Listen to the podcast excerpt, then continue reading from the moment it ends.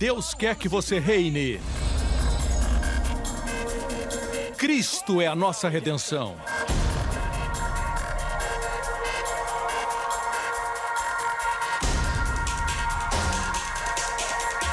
Deus é justo e faz o pecador justo.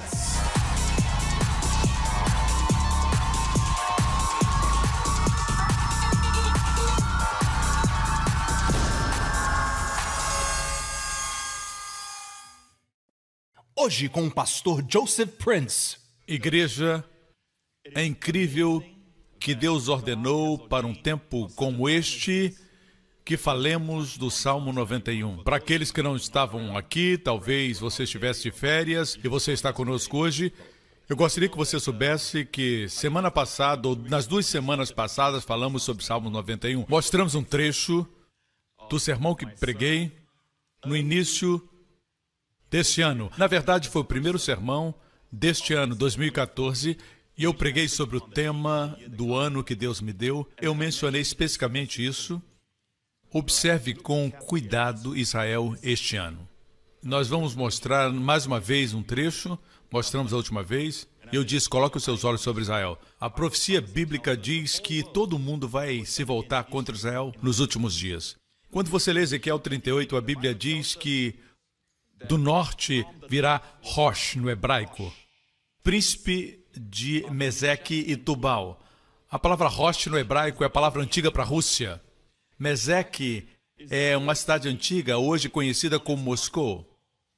Ok? Tubal é hoje Tobolsk, na Rússia. Rússia vai se levantar outra vez.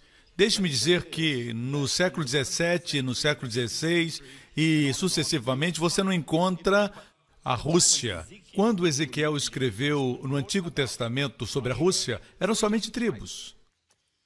Eles não eram uma superpotência, mas nós vemos aqui que Rússia vai se levantar de novo e o mundo está se tornando um lugar caótico. Quando no início do ano Deus fez que colocássemos o foco em Israel para orar e interceder por eles, pedindo proteção, e nesse primeiro culto nós oramos o Salmo 91. Eu disse então que pregaríamos sobre Salmo 91. Não sabíamos que viria o vírus do ebola, que foi a pior epidemia até agora. Normalmente está confinado numa área pequena, foi a pior dessa vez. Muitas pessoas morreram e está espalhando. Não sabemos o que está acontecendo, mas estou certo que as autoridades dos países, bem como do nosso país, têm o melhor sistema possível de proteção e nós vamos fazer o melhor para proteger o nosso povo. E aqui, igreja, é onde o Salmo 91 é importante. Deus prometeu que existe um lugar nele onde não teríamos medo do espanto noturno, onde nenhuma praga chegaria à nossa tenda. Em hebraico, nossa tenda é onde nós vivemos. Em outras palavras, a família toda seria protegida. Nenhuma praga. E ebola é uma praga. Nenhuma praga chegaria perto da nossa tenda. Amém? Eu queria que você soubesse que no passado Deus protegeu o seu povo. Deus faz a diferença entre o seu povo e o povo do mundo. Eu vou mostrar agora mesmo que em Êxodo, capítulo 8, se você olhar aqui, Deus enviou Moisés e Arão para falar com Faraó, o rei do Egito que tinha o povo judeu escravo. Satanás odeia o povo judeu, assim como Hitler e outros. Eles têm uma ira sobrenatural contra o povo de Israel. Não tem que explicar. Você pode dizer que é por causa da terra, mas você pode ver que Davi já comprou essa terra. Abraão comprou a terra. Isaac herdou a terra. que mais você quer? O fato é esse, gente. Existe uma ira sobrenatural contra o povo judeu. Eles não são perfeitos. Eu garanto a você que muitos deles não são perfeitos, mas muitos, muitos deles são pessoas que, para o bem ou para o mal, têm uma influência desproporcional. Eles são uma raça minoritária, não são numerosos, mas eles têm uma influência enorme para o bem ou para o mal. Para o mal, por exemplo, Karl Marx, o pai do comunismo, é uma influência desproporcional. Assim, isso demonstra que Deus escolheu um povo pequeno, gente que não tem muito para oferecer, para mostrar sua glória através deles. Mas Deus não vai esquecer seu concerto que ele fez com seu pai Abraão e em Isaac se cumpriu, não em Ismael. Essa é a promessa de Deus. Assim, eu quero que você saiba o que está acontecendo no mundo hoje. Nós somos a geração do fim. Amém? Veja, Deus protegeu o seu povo no passado? Sim. E naquele dia, Deus estava falando com o Faraó, rei do Egito: Separarei a terra de Gozém, o lugar da aproximação. Gozém significa aproximação. Em que meu povo habita, veja que o povo habitava perto de Deus para que lá não haja enxames de moscas, para que saibas que eu sou o Senhor no meio dessa terra, e porei separação entre o meu povo e o teu povo. Deus disse a Faraó: amanhã será esse sinal. Veja que quando as pragas vêm, Deus faz uma diferença entre o seu povo e o povo do mundo. Você me escuta? Não temo o que o mundo teme. Você tem um Deus como um passarinho falando com o outro. Como é que esses homens estão tão medrosos, tão estressados e preocupados? E o outro responde: Eu acho que eles não têm um Pai celestial como eu e você temos, que nos alimenta. Jesus disse que se Deus alimenta as aves dos céus, quanto mais vocês. Amém? Está claro que Deus faz uma distinção. Não haverá enxames de moscas no lugar da aproximação. E moscas simbolizam os espíritos malignos. Beuzebu, um dos nomes de Satanás, literalmente é o senhor das moscas. Para quem não conhece a etimologia da palavra. Correto? Agora vamos para o capítulo 10 de Êxodo. O povo de Deus ainda está na escravidão do Egito e Deus envia Moisés sinais após sinais, praga após pragas, e Faraó tem o coração endurecido. Então o Senhor disse a Moisés: Estende a tua mão para o céu, e virão trevas sobre a terra do Egito, trevas que se apalpem. E Moisés estendeu a sua mão para o céu e houve trevas. Em toda a terra do Egito por três dias. Eles não viam um a outro, e ninguém se levantou do seu lugar por três dias no Egito. Os judeus também estavam no Egito. Mas todos os filhos, diga todos, todos os filhos de Israel tinham luz em suas habitações. Eu costumava ler isso e nunca havia parado para meditar. Até um dia que eu estava lendo e descobri que essa luz era luz sobrenatural. A luz vinha das lamparinas que eles usavam naqueles dias. E o mesmo óleo estava disponível para os egípcios. Mas eles não conseguiram acender naquela noite. Eram trevas tão espessas, mas uma luz sobrenatural estava na habitação do povo de Deus. Assim, nesses últimos dias, haverá uma luz sobrenatural na sua família. Sua habitação é sua família. Você vai ter luz sobrenatural. Amém? O mundo não tem esse tipo de luz. Na televisão, no cinema, aqueles que são casados são apresentados como cheios de tédio e parece que eles estão sempre brigando ou estão sempre se prostituindo e vivendo em relacionamentos fora do casamento. Parece que estão se divertindo e esse tipo de coisa está sendo apresentado para os seus filhos. Mas deixe-me dizer isso. Eu creio que na sua habitação haverá luz. É incrível como as trevas se espalham e ninguém diz nada. Mas nós vemos a estupidez da forma como esse mundo funciona. Como pode uma mulher estar segura? Como pode se entregar em espírito, alma e corpo Amém? Para um homem que ela ama, mas que não quer se casar. Assim, se valorize. Amém? Glória a Deus. Você merece uma aliança. Se o homem não quer se casar com você, está te desvalorizando. Assim, esse foi o passado. No passado, Deus cuidava e protegia o seu povo. Eu fiz uma diferença entre o meu povo e o seu povo, Deus disse a Faraó. Vamos avançar além do nosso tempo. Vamos para o livro de Apocalipse. Não estaremos aqui, estaremos nos céus com os nossos novos corpos, olhando os sete anos de tribulação. No livro do Apocalipse, a igreja é somente mencionada no capítulo 2 e 3, e depois você não encontra mais a igreja porque ela foi arrebatada. Daí em diante você vê a igreja no céu, certo? Quando a tribulação acontecer na terra. A Bíblia diz que Deus vai levantar alguém para pregar o Evangelho. Quem é que vai pregar? Porque os pregadores estarão todos nos céus, os ensinadores também, os pastores também, todos os missionários. Quem vai pregar o Evangelho do Reino naqueles dias? Deus vai levantar centenas, Deus vai salvar e levantar 144 mil evangelistas judeus. Amém? Estamos falando do futuro agora, porque Israel terá sido deixado e os remanescentes que forem salvos vão subir, claro. Eu creio num grande avivamento para Israel e eu creio que muitos, muitos, muitos israelitas subirão, muitos judeus serão salvos, mas aqueles que forem deixados, eles serão salvos depois. Provavelmente eles verão o que acontecerá e serão salvos. 144 mil, a Bíblia diz, 12 mil de cada tribo. 12 tribos de Israel.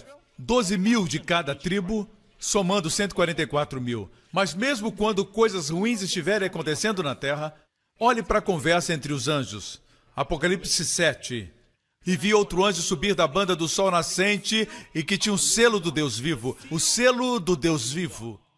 E clamou com grande voz aos quatro anjos a quem fora dado o poder de danificar a terra e o mar, dizendo: Não danifiques a terra, nem o mar, nem as árvores, até que hajamos assinalado na testa os servos do nosso Deus. Assim, este selo nas testas dos 144 mil protegeu-os de todo o perigo que viria sobre a terra. Amém? A razão por que estou mostrando isso é porque, em princípio, existe um selo nas nossas cabeças que o mundo não pode ver. Que selo é esse, pastor? Apocalipse 14 nos diz qual é. E eis que estava o cordeiro sobre o monte Sião. Voltemos a Apocalipse 7. Vamos lá. No versículo 4. E ouvi o número dos assinalados, e eram 144 mil assinalados de todas as tribos de Israel. Da tribo de Judá havia 12 mil. Da tribo de Ruben, 12 mil. Da tribo de Gade, 12 mil. Totalizando 144 mil. E Apocalipse 14 diz qual o selo. E olhei o cordeiro sobre o monte Sião. O monte Sião é a Jerusalém celestial. O cordeiro está lá, então aqui é o céu. Amém? Haverá um arrebatamento desses 144 mil judeus, porque eles estão lá. Provavelmente no meio da grande tribulação eles são arrebatados. E depois que eles subirem, o pior virá três anos e meio de grande tribulação. E os 144 mil, quando estiverem no céu, veja qual o selo que eles têm. O nome dele, o nome de Jesus e o de seu pai, escritos nas suas testas. Eu estava lendo isso um dia e Deus falou comigo e disse: Hoje existe um selo que Satanás pode ver no povo de Deus. Está na sua testa, você não pode ver, mas é mais real do que coisas físicas, porque o físico procede do espiritual. As pessoas dizem: eu não posso ver, eu não posso crer. As pessoas ficaram rasas assim, porque tudo veio de Deus. Deus é espírito. Na verdade, se você pode ver, não vai durar. Tudo que você pode ver é temporal. Essa cadeira você pode ver, não vai durar. Sua roupa não vai durar. Seu corpo você pode ver, não vai durar. Você não pode levar esse corpo para o céu porque ele não pode suportar as belezas do céu. Ele não vai suportar a harmonia do céu. Você vai ter um corpo novo. Tudo que você pode ver e tocar é temporal.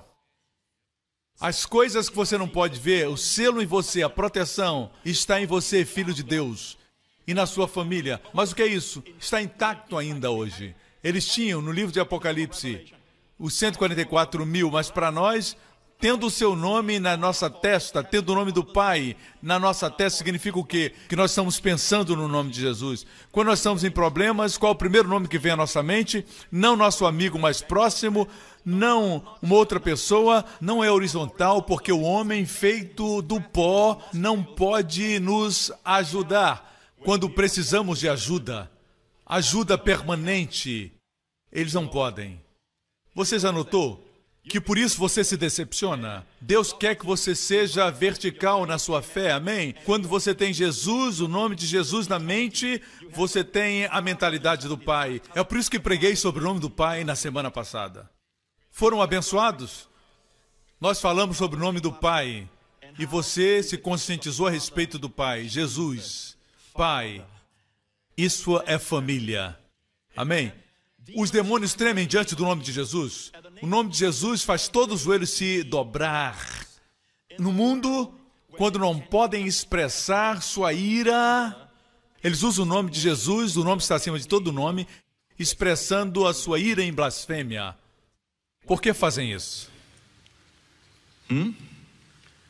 Veja, se um nome de alguém que é considerado santo fosse usado assim, o mundo protestaria.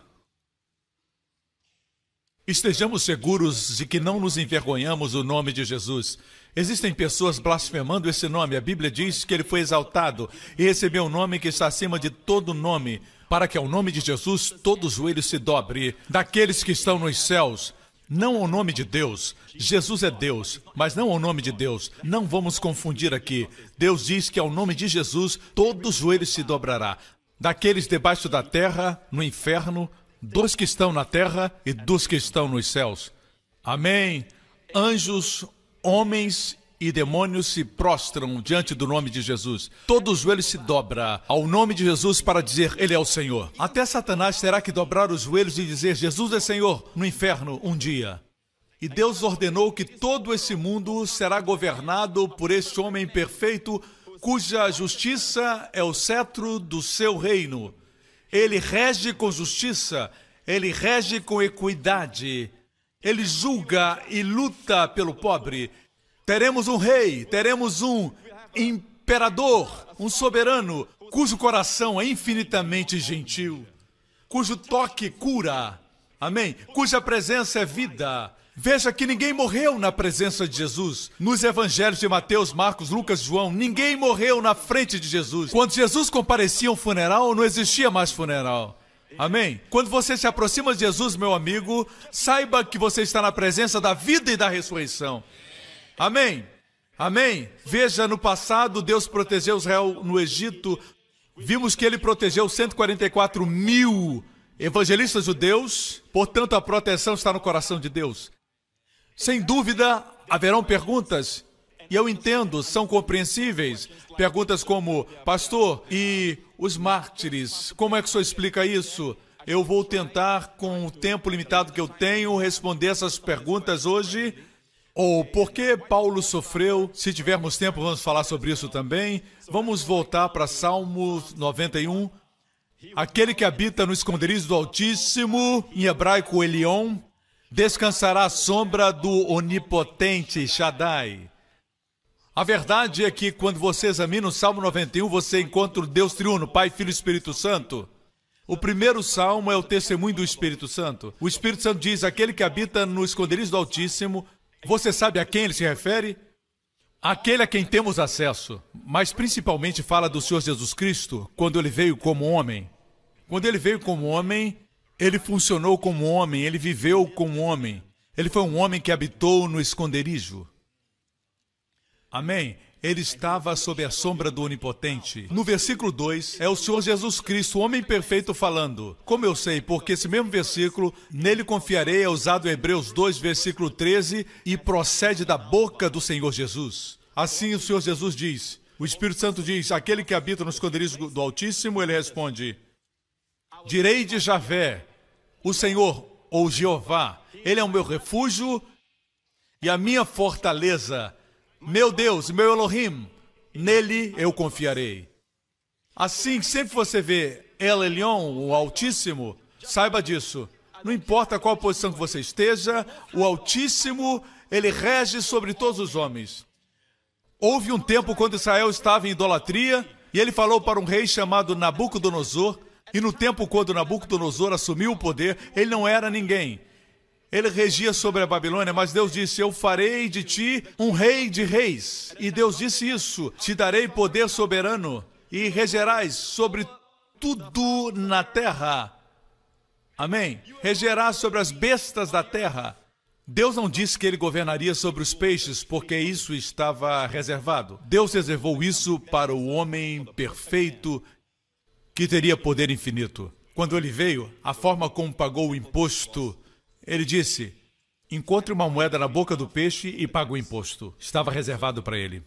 E mesmo assim, depois de Deus fazer o rei Nabucodonosor grande. O rei Nabucodonosor um dia estava caminhando no jardim suspenso da Babilônia. Ele olhou para a beleza, para a grandeza e ele disse: Isso não é alguma coisa que eu construí para minha glória, para minha excelência, com a minha sabedoria?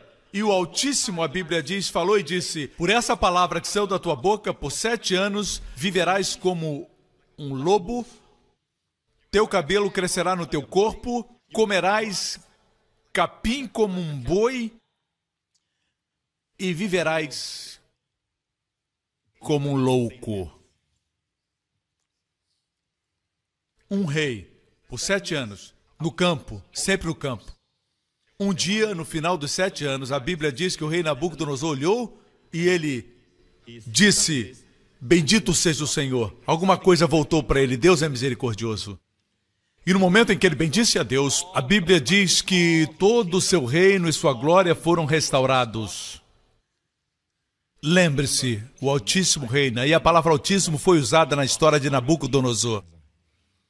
Quando Abraão encontrou Melquisedeque, um tipo de Cristo, foi a primeira vez que a palavra Altíssimo aparece, e tem a ver com o dízimo, tem a ver com a ceia do Senhor, que é baseado na oferta do corpo de Jesus. Amém? Você me acompanha?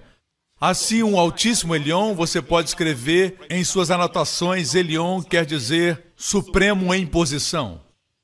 Shaddai, você pode anotar absoluto em poder. Assim, Elion é supremo em posição, Shaddai é absoluto em poder. Amém?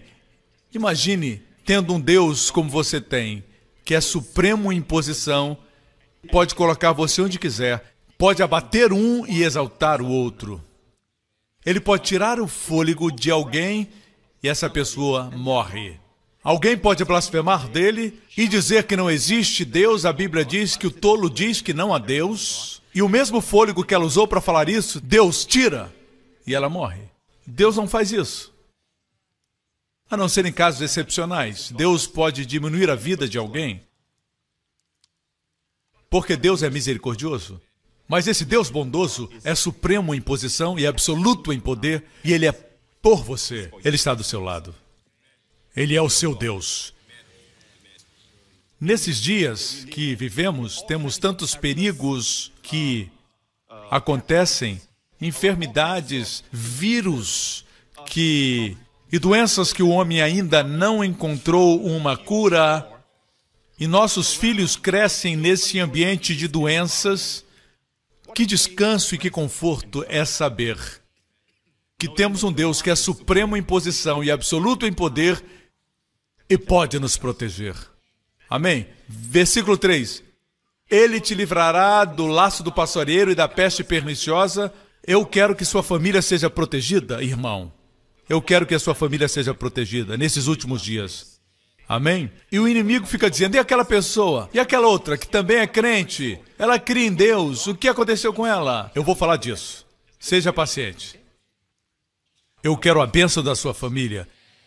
Eu quero a proteção da sua família. E eu penso e acredito que a igreja que você frequenta é muito importante. Se você escuta mensagens assim, o que será, será, amanhã você pode morrer. Se você escuta esse tipo de pregação e você não se preocupa com o que a Bíblia diz. Com o que eu falei, eu mostrei na Bíblia como Deus protegeu no passado, porque Deus protege as pessoas. E eu mostrei no futuro como Deus protegerá o seu povo. Você me escuta? Quanto mais nos nossos dias.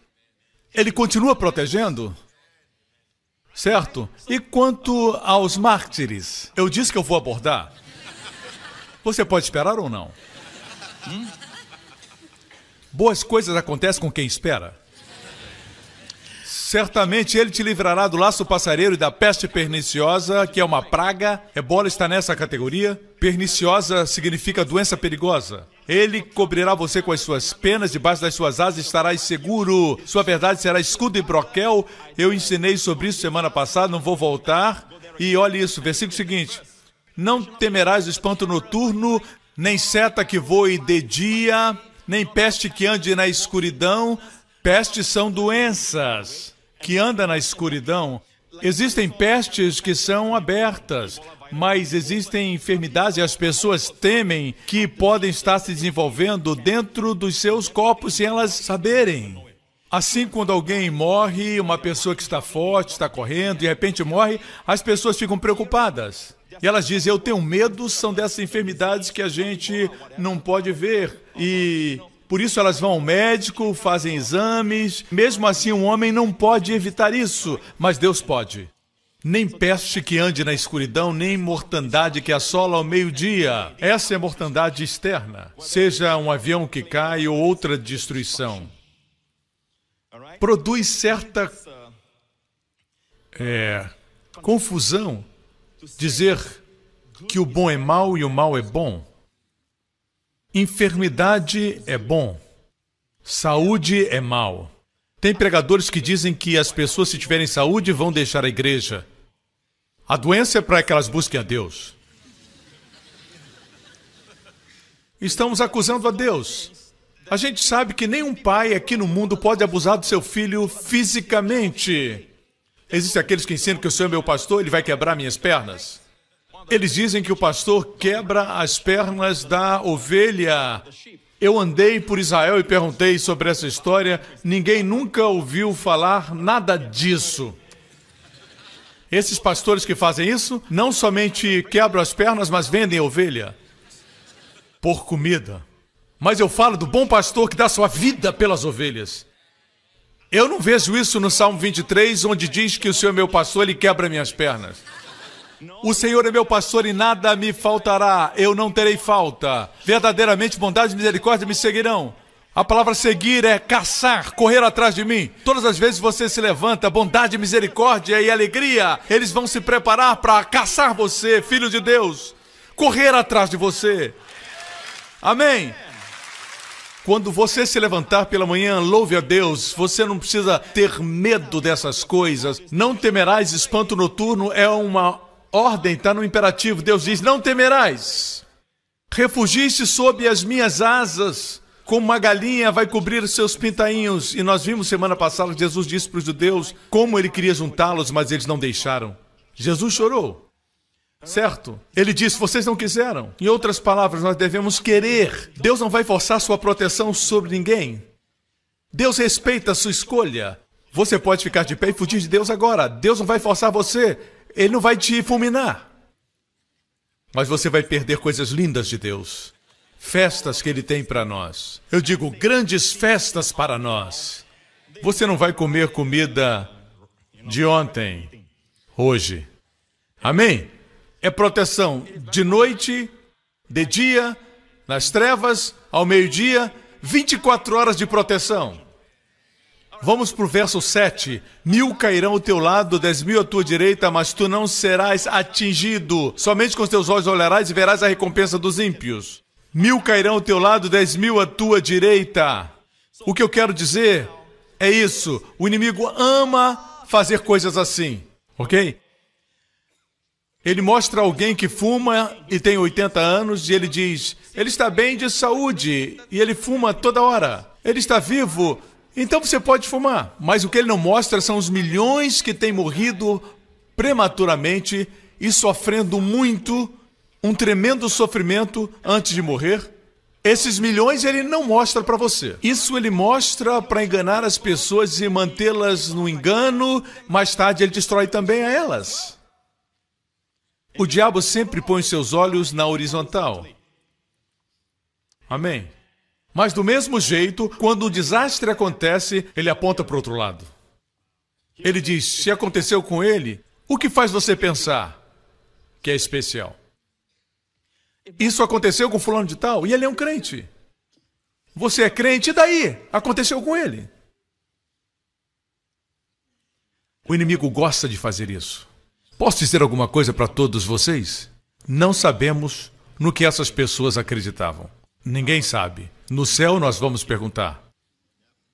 Se era um crente, ele está no céu. Ele está mais vivo do que qualquer pessoa aqui nesse auditório. Correto? Ninguém pode falar por essa pessoa. Mas você pode falar por você. E essa é a sua promessa da parte de Deus. Mil cairão ao seu lado, dez mil à sua direita, mas você não vai ser atingido. Memorize esse verso. Eu tenho um amigo em Israel, pastor Lawrence e o pastor Matthew o conhecem. Ele é um amigo muito querido. E todas as vezes que eu vou a Israel, eu tenho um momento com ele. Ele é um crente, crê em Jesus. Ele tem provavelmente mais de 60 anos, mas está muito robusto. Ele é forte, muito forte. Ele escuta minhas mensagens enquanto corre toda tarde. E ele compartilhou que ele vem de uma família antiga em Israel. Quando Israel foi formado em 1948, os seus pais eram crentes, uma das poucas famílias. E ele veio dessa geração. Ele cresceu sem falar palavrões, nunca fumou, ele vivia uma vida limpa, correto? Exaltando a Jesus Cristo. Em Israel é obrigatório alistar-se nas Forças Armadas, ele se alistou. E pouco tempo depois, porque ele é uma pessoa excelente e por sua vida limpa, ele conseguiu rapidamente se tornar um tenente. E quando a guerra aconteceu em 1967, ele estava lá e ele me disse isso. Ele disse que ele teve que matar, melhor, ele teve que atirar. Mas ele sempre fazia tudo para não matar e somente ferir, aleijar. Ele apontava para as pernas, apontava para as mãos e nunca para matar. Eu não conheço ninguém que faça isso. E ele me disse que é mais difícil mirar para ferir do que mirar para matar. E ele tinha esse grupo de, de soldados do seu batalhão. E antes da guerra, durante o treinamento, eles zombavam dele porque sabiam que ele era crente. E eles faziam um pouco caso dele, chamavam nomes, diziam coisas tentando fazê-lo beber e outras coisas, mas o seu testemunho por Cristo era forte. E quando começou a guerra, em 1967, eles o colocaram no fronte. E a propósito, ele me contou que ele tinha um amigo que foi para a academia militar com ele e com ele se tornou um oficial, mas esse amigo tinha um hábito de dizer: Sinto que vou morrer nessa guerra. Sinto que vou morrer nessa guerra. Ele nunca tinha lido nada sobre o poder da confissão ou o poder das palavras. Ele não conhecia esses ensinamentos, mas ele disse para o seu amigo: Não diga isso. Isso não honra a Deus. Deus vai proteger você. Mas seu amigo dizia: Não, eu acho que vou morrer nessa guerra. E quando a guerra começou, seu amigo estava ao seu lado quando uma bala o atingiu. Ele viu com seus olhos, ele disse, mas no seu coração ele não tinha nenhum medo. Isso é um fato real. Isso aconteceu. Um grupo de ortodoxos que também se alistaram no serviço militar, eles eram muito religiosos. E cadetes muito jovens zombavam dele, fazendo da vida dele um inferno. Um dia, eles foram emboscados, estavam no fogo cruzado. Meu amigo, que era o tenente daquele grupo, ele foi emboscado com todos os seus homens ele disse que o som das metralhadoras era como o som de abelhas zunindo. É tudo que ele lembra. E todas as folhas das árvores ao seu redor caíam como se fosse outono. Era como chuva caindo sobre eles. E ele olhou para os seus soldados, estavam todos dentro de um buraco pequeno e estavam todos tremendo. Entre eles, alguns daqueles que zombavam dele. Ele estava de pé e as balas se cruzavam. E ele disse: Veja, em nenhum momento eu tive medo de uma bala me atingir. Era uma emboscada. Ele disse que correu para a trincheira onde eles se escondiam e eles estavam todos tremendo. E ninguém estava segurando o seu rifle. Abraçavam os rifles, mas não atiravam. E ele gritou para eles: Agora! Vocês acreditam? É isso que ele disse. Eles olharam para ele e viram as folhas caindo, mas nenhuma bala o atingiu. Nenhuma bala. Esse homem, você tem que implorar para que ele conte uma história da guerra, porque ele é tão humilde que não fala de si mesmo a não ser que você pergunte. Ele é um irmão precioso. Ele disse isso quando ele estava crescendo numa pequena congregação em Israel. Para ser um crente, um judeu e um crente, era como renunciar suas raízes, sua fé. Era uma pequena igreja e naquela igrejinha, seu pai o levou e ele disse que existia uma placa com palavras escritas. E que palavras? Mil cairão ao teu lado, dez mil à tua direita, e não serás atingido. Ele disse: quando menino, todas as vezes que alguém pregava, eu olhava para a placa. E eu lia até que essa palavra entrou no meu espírito. E quando eu fui para a guerra, eu sabia que, mesmo que muitos caíssem ao meu redor, eu não seria atingido. Assim, quando o inimigo diz: Você vê esse fulano da mesma idade que você, mesma idade, com esse problema, mais saudável que você, mas morreu. Quem faz você pensar que é diferente?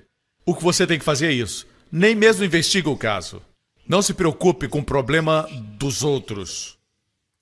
Isso é com Deus. Nós julgamos a nós mesmos. Nós dizemos: mil cairão ao meu lado, dez mil à minha direita, e eu não serei atingido. Vocês me escutam? Talvez aqui hoje alguém tenha recebido um diagnóstico ruim ou uma má notícia com respeito à sua saúde. O que você deve fazer então? O que tem que fazer é isso. Último testemunho que veio da América de uma senhora de Illinois, e eu li isso ontem. Nós recebemos testemunhos todas as semanas. É incrível, toda semana. E hoje nós temos quatro, cinco testemunhos que nós separamos por causa do tempo. Essa senhora diz que ela se tornou crente em 1998 e a sua vida mudou tremendamente mas senti que algo estava errado porque fui repetidas vezes diagnosticada com câncer, começando com câncer de mama em 1998. Em 2002 eu tive câncer do colo. E depois de sobreviver as duas vezes, eu voltei a ter câncer de mama em 2000 e 2010. Em 2011, eu assisti o pastor Joseph Prince na televisão e comprei os livros. A primeira coisa que eu me lembro que aprendi foi que meus pecados foram perdoados. Isso colocou o meu espírito em tranquilidade e descansei no perdão dos meus pecados e teve um profundo efeito na minha saúde e no meu corpo. Os doutores dizem que o estresse causa muitos problemas, porque eu havia sido ensinada que eu precisava me arrepender e receber perdão dos meus pecados sempre que eu pecasse. Ela entendeu o perdão total.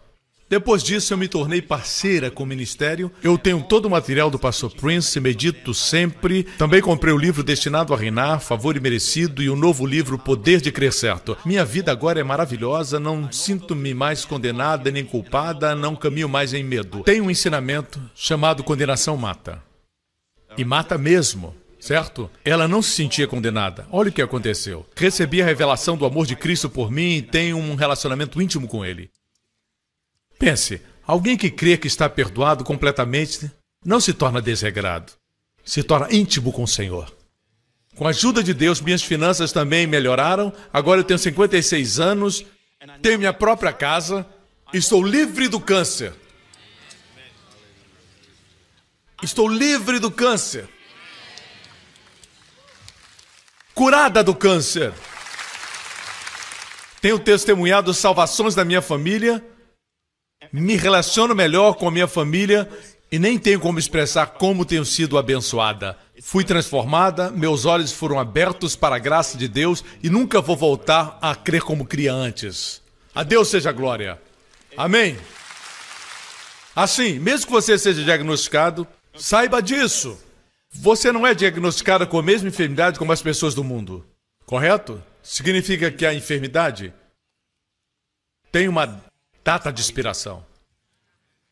Veio para o corpo errado. Amém? É por isso que eu digo: se você está lutando contra uma enfermidade, use o nome de Jesus. Ao nome de Jesus, todo joelho se dobrará. Deus deu a Jesus um nome acima de todo nome acima do câncer. Eu disse acima do câncer. Mil cairão ao teu lado, dez mil à tua direita, e tu não serás atingido, nem tua família. Crê em Deus. O medo vem quando você para de olhar verticalmente e começa a olhar horizontalmente. O inimigo quer que você olhe para as pessoas, para as pessoas, E assim não vence as suas circunstâncias. Deus quer que você olhe para Jesus e então você vai transcender suas circunstâncias. Posso ter um amém? Estevão foi apedrejado. E a Bíblia diz que Estevão ficou firme.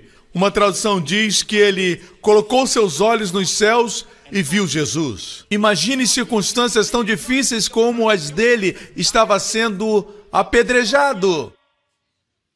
Mas voltou seus olhos para os céus e viu Jesus e se tornou como Jesus e disse: Perdoa-lhes desse pecado. Ele se tornou como aquele para quem olhava. Ele não morreu pelas pedras. Paulo foi apedrejado. Não esqueça, Paulo foi apedrejado. Paulo se levantou do apedrejamento e caminhou para a cidade. Lembra disso? Em Listra, foi apedrejado, ficou como morto, se levantou e voltou para a cidade e pregou uma vez mais. Como você mata uma pessoa morta? Por que Estevão morreu? Estevão disse: Senhor Jesus, receba o meu espírito. Se você quer morrer, existem pessoas que querem morrer, seja qual for a razão. Muitos deles amam o Senhor, mas terminaram sua carreira aqui na terra. Mas saiba, ninguém pode forçar, eles têm que querer.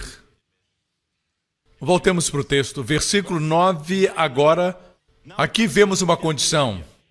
Aqui, o Senhor Jesus, que falou no versículo 2, o Senhor é meu refúgio e minha fortaleza, agora está olhando para você, porque você, como ele, fez de Deus seu refúgio e fortaleza. Ele diz aqui: Porque tu, ó Senhor, Javé, Jeová, és o meu refúgio, o Altíssimo Elion é a tua habitação, nenhum mal te sucederá, nem praga alguma chegará à tua tenda, tua casa. Essa é a palavra do Deus vivo, irmãos. Não são palavras ocas, são palavras do Deus vivo, palavras verdadeiras.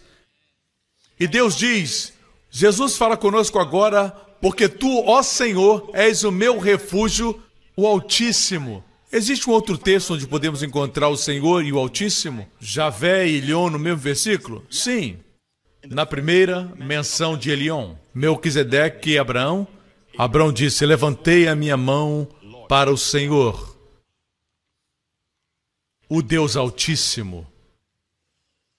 Isso tem a ver com a ceia do Senhor, que traz saúde, e o dízimo que mantém você. Muitos não querem que eu diga essa palavra rico. Rico não é somente nadar em ouro, como vemos no cinema e na televisão. O dinheiro é um péssimo patrão, mas é um maravilhoso servo. Amém? Ganhe dinheiro, mas use o dinheiro para a sua glória para ganhar almas. A Bíblia diz que a fé vem pelo ouvir e ouvir a palavra de Deus. É por isso que você está tendo fé, porque você está ouvindo a palavra de Deus, não palavra de Joseph Prince. Em qualquer área, a fé vem quando ouvimos a palavra. Romanos 10 diz: Mas como ouvirão se não há quem pregue? E continua e diz: Como pregarão se não forem enviados? Certo? Você pensa como serão enviados se não existe dinheiro para enviá-los? Dinheiro não salva. Não, não salva. Mas dinheiro é importante para ser usado para posicionar pessoas em lugares onde eles podem ouvir o Evangelho e serem salvos. É para isso que Deus prospera você. Não é para você tirar férias, não existe nada errado nisso, não para comprar uma casa maior, um outro carro. Existem crianças que estão morrendo de fome. Isso não comove você? Ver crianças morrendo porque não têm comida, estão malnutridas, não comove seu coração quando os médicos da nossa igreja vão com voluntários para as missões, para Camboja dar consultas gratuitas? E eles nunca foram médico antes? Pastor, mas tem tanta gente faminta no mundo, como podíamos alimentar a todas elas? Não se preocupe com isso. Existia um menino que estava caminhando pela praia um dia e ele viu algumas conchas que foram deixadas quando as ondas retrocederam. Elas não conseguiram acompanhar a onda e elas foram deixadas e morreriam, porque quando o sol viesse, elas secariam e morreriam. Aquelas estrelas do mar Esse garoto estava lançando de volta as estrelas do mar, jogava uma a uma. E um homem estava caminhando do outro lado e viu o menino fazendo isso. Existiam tantas estrelas do mar. Enquanto os olhos podia ver, tinham estrelas do mar. E ele disse para o menino: Você sabe, você vai se cansar fazendo isso. É trabalho perdido, são muitas estrelas do mar. Não vai conseguir fazer tudo. E o menino pegou uma estrela do mar e lançou no mar e disse: Vai fazer uma diferença para essa.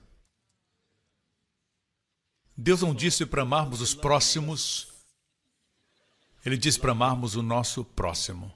O que Deus colocar diante de nós, o que pudermos fazer, vamos fazer. A igreja se reúne aqui para pregar a palavra de Deus, abençoar a sua vida e prosperar você também. Amém? Mantê-lo saudável, mantê-lo forte para que seus filhos tenham um propósito na vida. Um propósito maior do que somente passar no Enem.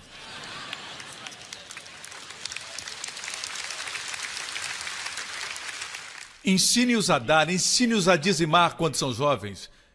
Ensine-os como ter uma vida plena.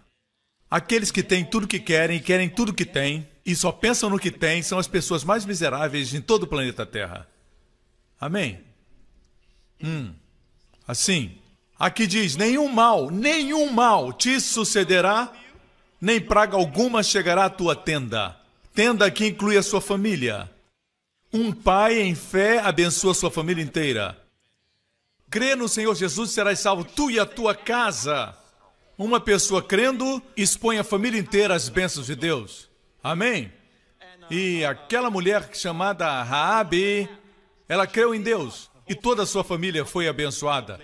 Eu creio que será mais fácil para os seus pais serem salvos porque você creu, mesmo que agora eles não creem como você, eles dizem todo tipo de coisas contra você, eles não sabem que porque você foi salvo, existe uma porta de bênçãos para a família inteira agora. Apesar de falarem contra você por ser crente, Deus te posicionou de tal forma, porque você crê em Deus, para que seja fácil para que eles sejam salvos.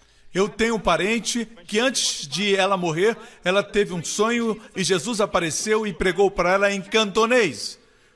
Jesus falou em cantonês e com você a mesma coisa. O Senhor te colocou na posição para abençoar sua família.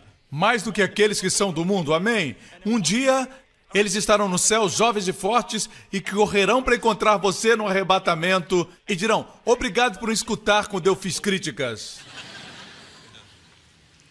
Glória a Deus. Amém. Versículo 11 porque aos seus anos dará ordem a teu respeito para te guardar em todos os teus caminhos. Eu quero ser muito honesto e dizer algo aqui. Algumas pessoas dizem, o diabo citou o Salmo 91. Sim e não. Alguns dizem, o diabo pode citar a Bíblia, pastor Prince. Bem, diga-me onde ele citou.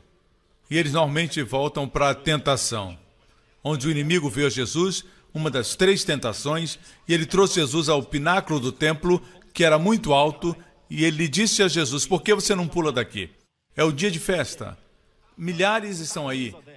Se o senhor pular, os anjos virão. Está escrito que ele dará ordem aos seus anjos a seu respeito para que te segurem com suas mãos. E ele parou aí. Veja, o diabo não pode citar as escrituras completamente. Ele não pode. Seria contraprodutivo para ele fazer isso? Ele não faria isso, você entende? Ele não citou o texto inteiro. Aqui está o texto inteiro. Porque aos seus anjos dará ordem a teu respeito para te guardar em todos os teus caminhos. Ele deixou de fora essas palavras. Por que são importantes? São importantes porque teus caminhos, em hebraico, é a palavra Derek. Se seu nome é Derek, significa que seu nome é caminho. Jesus disse Ani Hu Haderek, eu sou o caminho. Ani Haemet, eu sou a verdade. Ani Haim, eu sou a vida. Eu sou o caminho. Derek significa caminho, estrada, jornada. Caminho, estrada, jornada. Não fala de pular. Em outras palavras, aqui está falando da sua vida diária, ir para o trabalho, voltar do trabalho, ir e vir, como você caminha, sua vida comum e corriqueira, sem saber os problemas que estão à sua frente, sem saber que existem enfermidades e doenças por aí, você não sabe quando, mas na sua vida normal, sem ficar fazendo coisas malucas por aí. Aqui fala da sua vida diária.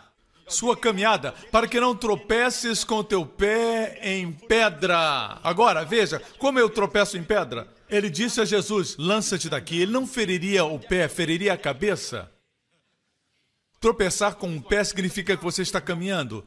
Está caminhando, ele não vê uma pedra e o anjo o carrega sobre ela.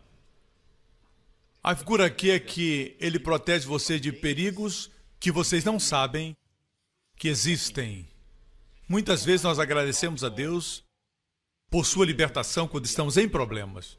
Nós não agradecemos a Deus pelos problemas que nunca aconteceram porque ele os removeu. Ele foi à nossa frente e endireitou o caminho. É por isso que nós sempre oramos pedindo a Deus que vá à frente de você e faça seu caminho plano, cuide de você e proteja você.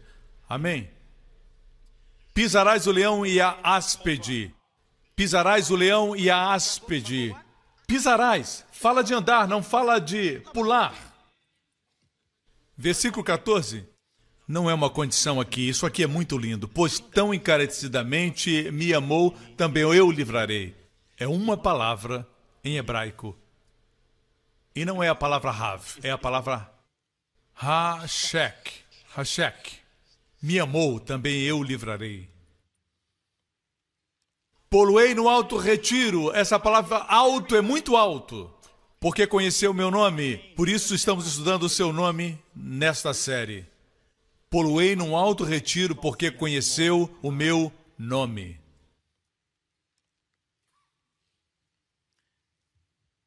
O incrível é que as pessoas do mundo conhecem os nomes das celebridades, dos esportes, do entretenimento, quem é quem, do entretenimento, quem é quem na igreja e no ministério ele sabe os nomes dos homens.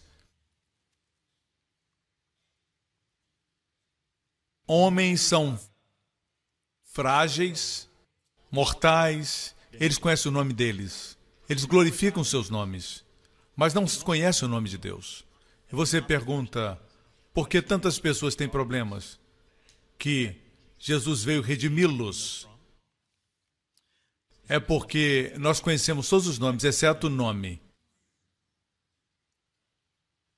Eles me invocarão. Quem está falando agora? Eu disse para vocês que é o Deus triuno. Jesus Cristo estava falando quando ele disse: Ele é o meu refúgio, a minha fortaleza, e nele confiarei, nem o mal te sucederá. Mas agora é outra pessoa que está falando. Você pode fazer essa distinção claramente. Eu, pelo menos, posso pois que tão encarecidamente me amou, me amou. É Deus falando aqui, porque conheceu o meu nome, ele me invocará e eu lhe responderei. Estarei com ele na angústia. Isso significa que você não vai viver um mar de rosas. A Bíblia diz que aqueles que seguem a Jesus padecerão perseguições. Se você é o sal da terra, se você é a luz do mundo, você vai sofrer perseguições, correto? Perseguições do mundo. Amém?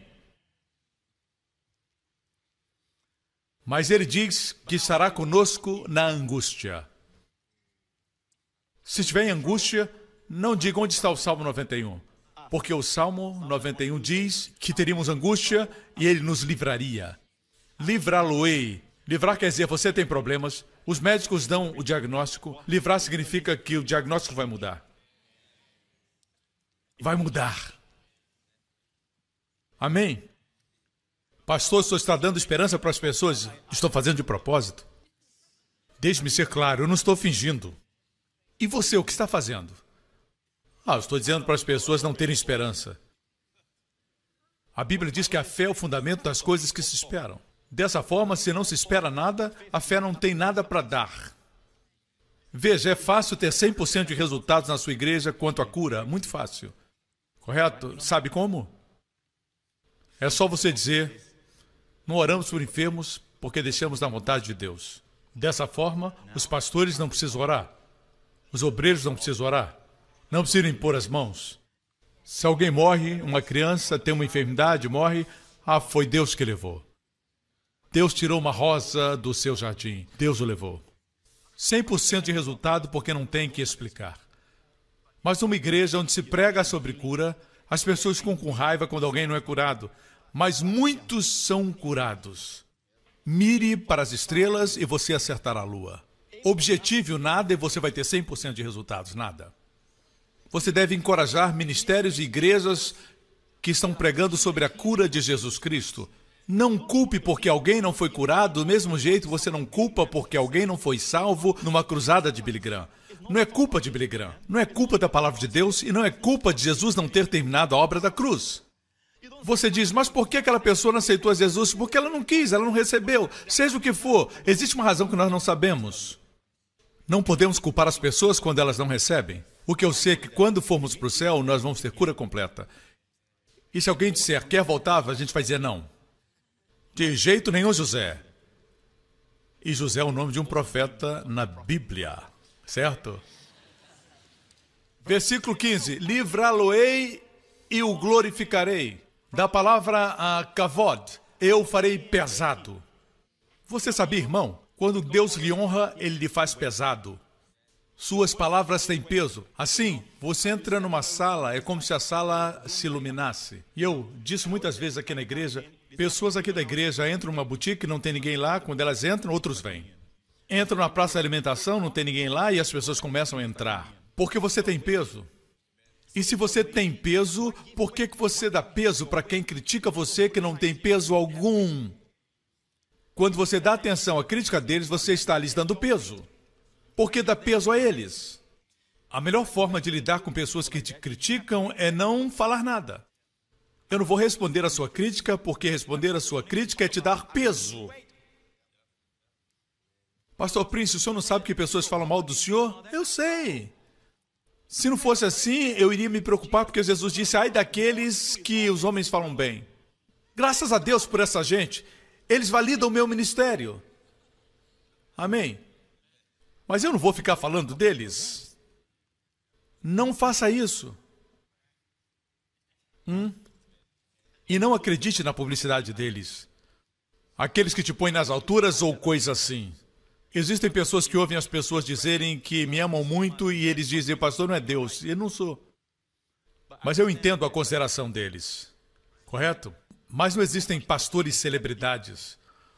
Somos todos servos do Senhor. Estamos aqui para pregar o Evangelho. Versículo 16 é o último versículo. Estamos chegando ao final, irmãos. Incrível, não é? Dar-lhe-ei a abundância de dias e lhe mostrarei a minha salvação. Quem é a minha salvação? Eu disse para vocês antes. Nunca ouvi ninguém pregar isso, mas o Senhor me disse: existe um outro nome. Perguntei onde está, Senhor, e ele me trouxe para o nome final, na palavra final do Salmo 91, minha salvação. Amém? Minha salvação é Yeshua. Literalmente em hebraico, Ti, significa minha salvação. Yeshua.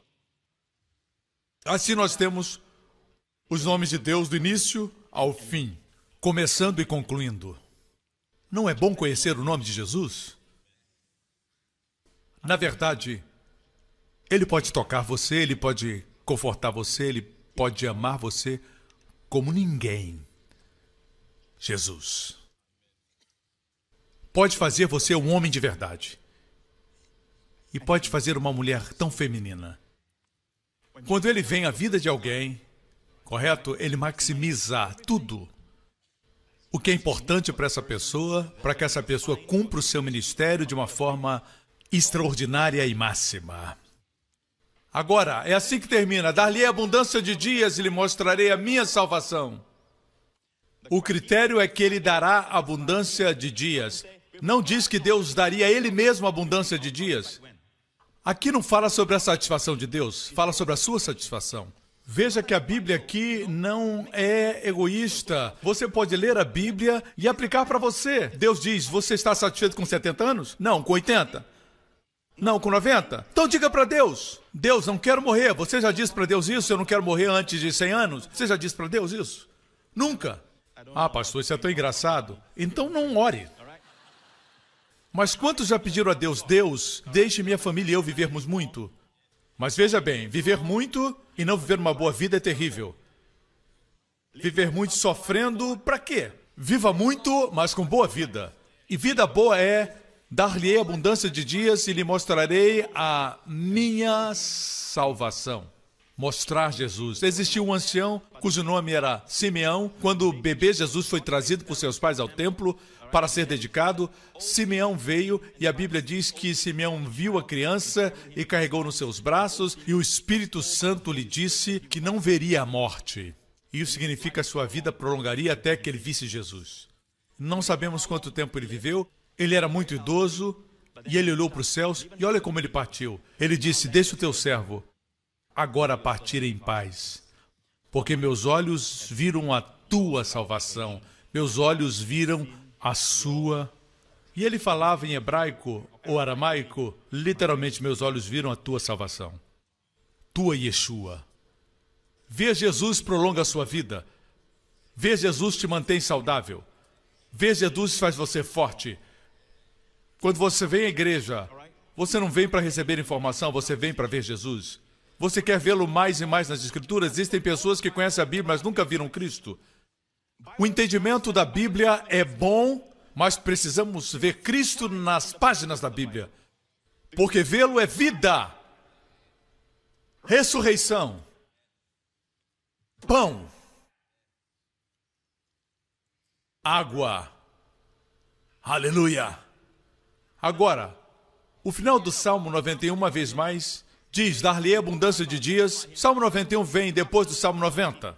E no Salmo 90, que é o Salmo de Moisés, e este salmo Moisés escreveu quando ele estava no deserto com os filhos de Israel. Não esqueça que não estamos mais no deserto. Nós podemos aprender muitas coisas e princípios sobre como ver Cristo, mas não estamos mais sob a ira de Deus. Durante o período do Salmo 90, veja aqui o Salmo 90, diz: Pois todos os nossos dias vão passando na tua indignação, acabam-se os nossos dias como um conto ligeiro. A duração da nossa vida é 70 anos, e se alguns, pela sua robustez, chegam a 80 anos, o melhor deles é a canseira e enfado, pois passa rapidamente e nós voamos.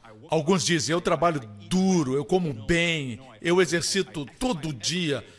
Mesmo esse orgulho é canseira e enfado e não vem de Deus. Passa rapidamente e depois voamos, mesmo que chegamos a 80. Quem conhece o poder da tua ira, você deve entender que muitas pessoas dizem que é normal viver 70 e 80. Bem, a Bíblia diz que são as pessoas que estão debaixo da sua ira que vivem 70 ou 80.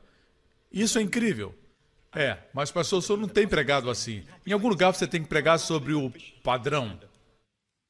Podemos estar abaixo, mas um dia, uma geração inteira vai chegar ao padrão.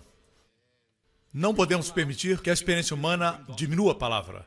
Essa é ou não é a palavra de Deus? Bem, se você não crê, existem pessoas que creem. Olhe com cuidado o versículo 9.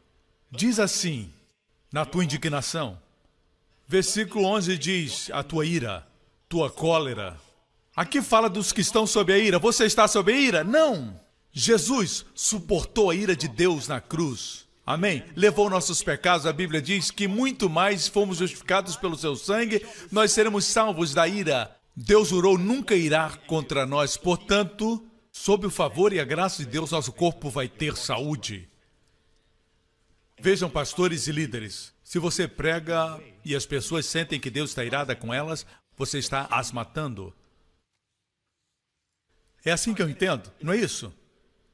Eu estou certo. Deus não está irado conosco. Muitas vezes pensamos que alguém está irado conosco e essa pessoa não está.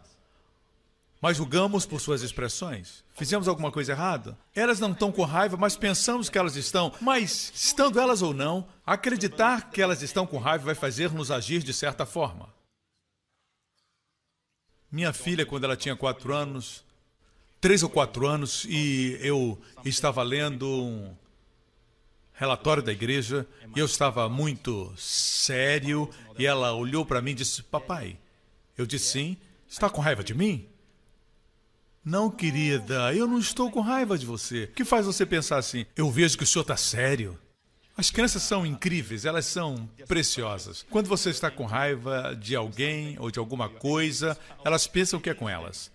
Se você discute na frente delas, leve-as a algum lugar e diga: Papai ama a mamãe. Ok? Você sabe que algumas vezes você fica com raiva do Pedro e você briga por causa dos brinquedos, depois vocês ficam amigos, assim é conosco. Mamãe e papai se amam. Deixe-os seguros. E em caso de divórcio? E estou terminando o meu sermão e não quero que você abra uma outra janela, ok? O melhor é não se separar. Não pense em divórcio. Se vocês não se amam, as crianças. Crianças são as vítimas. Crianças são as peças quebradas. É, você pode ganhar sua liberdade, ganhar alguma coisa, mas ame seus filhos. Muitos têm cicatrizes das quais nunca vão se recuperar. Assim, e outra pergunta é, pastor, e os mártires? Eu vou terminar agora, mas vou falar rapidamente. Em Hebreus 11, a palavra de Deus deve ser sempre o nosso padrão. Eu disse, a palavra de Deus deve ser o nosso padrão. Certo? Paulo morreu com Marte, Pedro morreu com Marte, mas ambos, Pedro e Paulo, sabiam que iam ser mortos. Não é como se eles não soubessem e fossem surpreendidos. Olhe para Hebreus 11 a lista dos heróis da fé e do Antigo Testamento que apagaram a força do fogo, escaparam do fio da espada, da fraqueza tiraram forças. Na batalha se esforçaram, puseram em fusga os exércitos dos estranhos. As mulheres receberam pela ressurreição seus mortos. Vemos todos esses no Antigo Testamento. Eliseu que ressuscitou o filho da viúva. Tudo isso são os espojos da fé. É interessante que por muitos, muitos anos eu escuto pregadores de fé e eles param aqui. Eles sempre param aqui. E como adolescente eu dizia, eu quero continuar lendo. E quando eu li, eu entendi por que eles param aqui. As mulheres receberam e eles param aqui, mas outros foram torturados. Aqui é a palavra de Deus. Não tenha medo da palavra de Deus. Na verdade, quando você lê, você começa a ler essas porções onde normalmente você lê. Não leia somente seus versículos favoritos. Leia partes que são vitaminas que são vitais para o seu corpo. Amém? Uns foram torturados não aceitando o seu livramento para alcançar uma melhor ressurreição. E o Senhor me disse: outros foram torturados porque não aceitaram a libertação para obter uma melhor ressurreição. A verdade é que libertação foi oferecida para eles. E a propósito, essa palavra livramento ocorre dez vezes no Novo Testamento. E cada vez se refere redenção redenção, o livramento do Senhor Jesus Cristo, todas as vezes.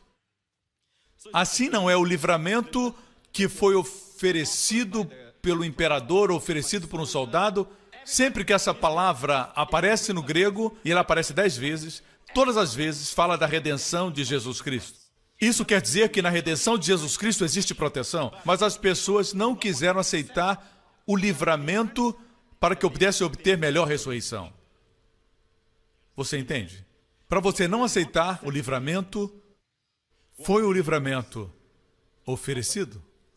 Ou então eles não podiam aceitar? Você não pode aceitar algo que não foi oferecido? Não pode ser aceito. O importante aqui é que a palavra livramento refere-se à redenção. Alguns não quiseram o livramento porque quiseram ressuscitar. Existem pessoas assim. Bem, e o apóstolo Paulo? Você deve concordar, pastor, que ele é o maior homem de Deus no Novo Testamento? Eu concordo com você. Tirando Cristo, Paulo foi o homem mais incrível. Querido, precioso, honrado servo de Deus como nenhum outro. Mas você sabe o que o Paulo disse? Olha isso, Filipenses 1. Para mim o viver é Cristo e o morrer é ganho. O morrer é ganho. Ei, se você investe 600 reais e ganha 10 mil reais, isso é ganho? É claro que é. Lucro. Paulo diz aqui nesse texto: para mim morrer é ganho. Paulo teve uma revelação. Muitos amam a terra, mas para Paulo é ganho.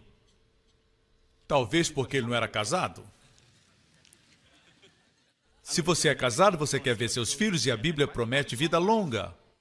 Tudo bem, mas algumas pessoas receberam a revelação que morrer é ganho.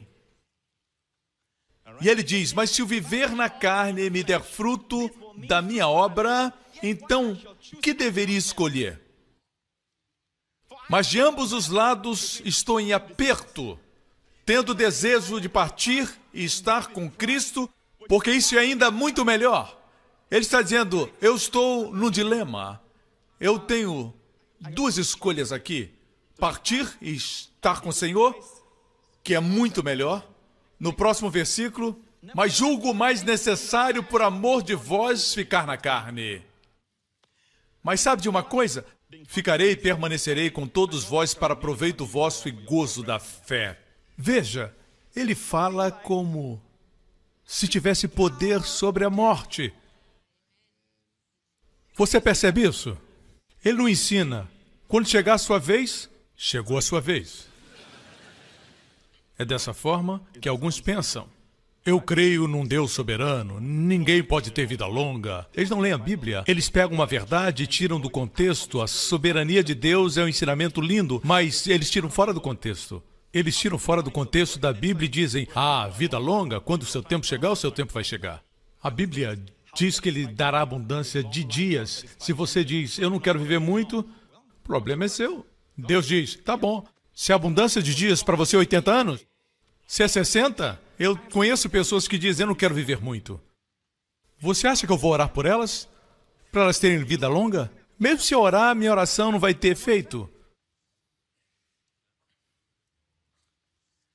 Paulo, na verdade, diz: Tenham paciência. Eu estou num dilema. Ficar ou ir? Se eu for, eu vou deixar meu corpo estar com o Senhor. Deixar o corpo não é morte para o crente, é só ausentar-se. Se eu morrer, se eu for, é bem melhor para mim. Creia-me, é bem melhor, mas ficarei convosco para proveito vosso. Eu vou ficar um pouco mais, para alegria da vossa fé. Ele não crê com alguns que creem, que será, será, se chegar o tempo de morrer, você vai morrer.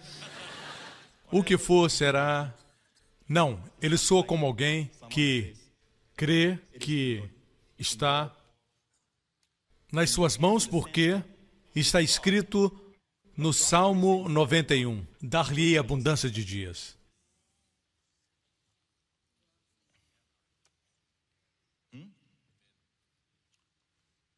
Mas, pastor, e Fulano? Pare com isso.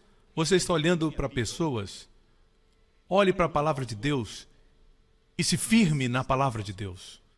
Um dia nós vamos entender essas coisas. Ok?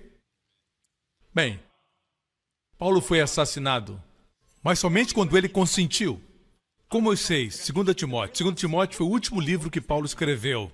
Isso está escrito no último capítulo do último livro de Paulo. Paulo disse: Porque eu já estou sendo oferecido por aspersão de sacrifício o tempo da minha partida está próximo. Combati o bom combate, acabei a carreira, guardei a fé. Paulo, o que faz você decidir que é hora de ir? Eu terminei a minha carreira. Combati o bom combate. Acabei a carreira, guardei a fé. Estou pronto para ir. Você pode imaginar o homem que ia decapitá-lo? O romano olhou para Paulo e Paulo sorria para ele. Não se preocupe, não é sua culpa, é minha hora. Eu decidi que é hora. Não foi Vespasiano. Também não foi Nero. Foi Paulo. E Paulo disse isso depois que ele disse: Eu combati, terminei, terminei a carreira, guardei a fé. Você me acompanha até aqui? Você pode entender? O poder da vida e da morte está na língua. Por isso, diga: Pai, eu quero que meus filhos vivam muito, saudáveis e fortes. Agora, deixe-me dizer isso para você. Se você está vivendo em adultério, se existe alguém que está vivendo em pecado, você não pode reivindicar essas coisas com boa consciência, porque a fé vem da consciência pura. Correto? Amém, Pastor Prince? Largue o pecado e viva muito. É difícil caminhar como um homem que está em uma guerra civil interna. Você já nasceu de novo e ainda assim não está vivendo correto. Venha, venha mais alto. Busque a integridade. Não existe nada para se envergonhar, nada para provar, nada para defender. Que vida! Que vida! Amém? Você vai ser tentado, mas seu chamado é mais precioso. Sua unção e sua paz é tão preciosa para você perder com alguns poucos momentos de prazer. Eu não precisava dizer isso, mas eu disse. No caso de alguém estar nessa situação, é difícil para alguém se esconder debaixo das suas penas, se refugiar debaixo das suas asas e trazer essa mulher que não é sua esposa. Você sabe que o seu coração vai lhe condenar. Não se preocupe, não se preocupe, Deus vai nos proteger.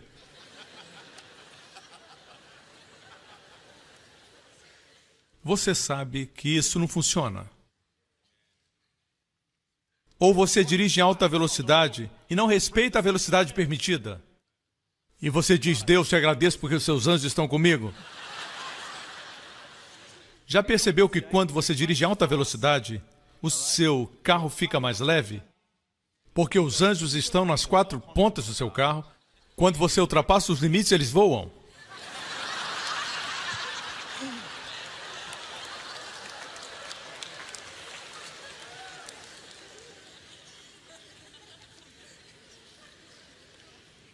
Eu não tinha que dizer isso. Não precisava dizer isso. Mas uma coisa eu sei: que não estamos pecando deliberadamente, não estamos vivendo em pecado como vivendo com uma mulher em adultério, mas ainda temos pensamentos ruins todos os dias, sentimentos errados no momento. E para essas coisas, meus amigos, nós podemos descansar no fato de que somos a justiça de Deus em Cristo. Não estamos sob a ira de Deus. Amém? Podemos nos aproximar, porque quando você o ama, nenhum outro amor vai satisfazer. Nenhum amor. E senhoras, não entreguem facilmente a virtude de vocês. Não entregue facilmente. Não faça isso. O homem tem que conquistar isso. Conquistar significa o quê? Colocar aliança, Amém? Glória a Deus. Graças a Deus por Sua palavra. A palavra de Deus é mais gentil do que palavras religiosas. Agradeço a Deus por Sua palavra porque ela é mais generosa do que os jargões religiosos. É muito importante quando as pessoas dizem: vocês que acreditam na graça pensam que são protegidos, vocês pensam que têm proteção especial. Diga para eles: por que vocês lutam contra a proteção? Vocês acreditam que Deus supre tudo para vocês? Por que você é contra o Salmo 23? Diga isso para eles. Porque se eles não creem que o Senhor é meu pastor e nada me faltará, eles não podiam reivindicar esse salmo para eles. Nada me faltará quer dizer não terei necessidade. Amém?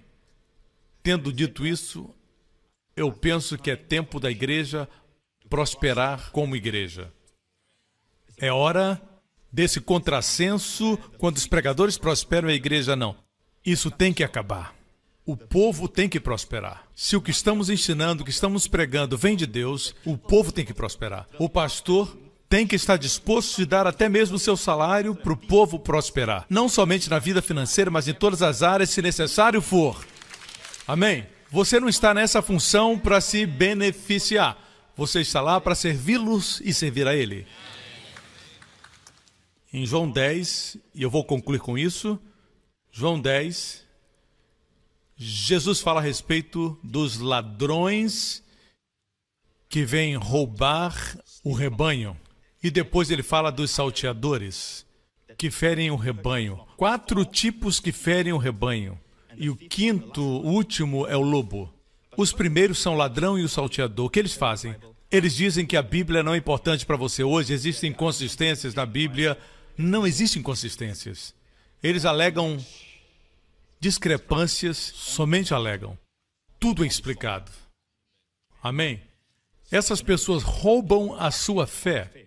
Eles dizem que a Bíblia não é relevante, que a Bíblia é um livro de homens, e até professores de seminários dizem isso. Cuidado com essa nova geração de pessoas que são liberais. São ladrões e salteadores do rebanho de Deus. O terceiro é o mercenário. É o que só trabalha por dinheiro.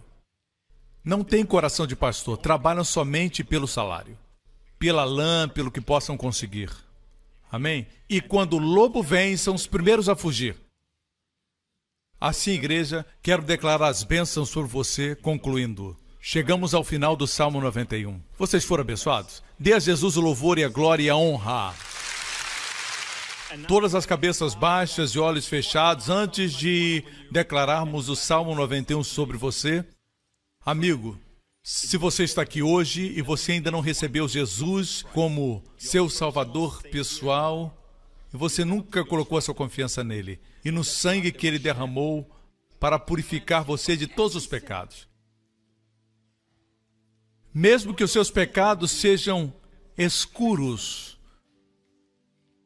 os mais negros que eles sejam, Deus diz que os tornaria mais brancos do que a neve. A neve é branca, mais brancos do que a neve. Sim, o sangue de Jesus vai fazer você mais branco do que a neve. Se esse é você, onde você estiver assistindo, diga, pastor, ore por mim. Eu quero Jesus Cristo na minha vida. Eu quero ser salvo. Ore comigo. Pai Celestial, eu creio que Jesus Cristo é o Filho de Deus. Eu creio que ele morreu na cruz por meus pecados. E eu creio que eu sou amado.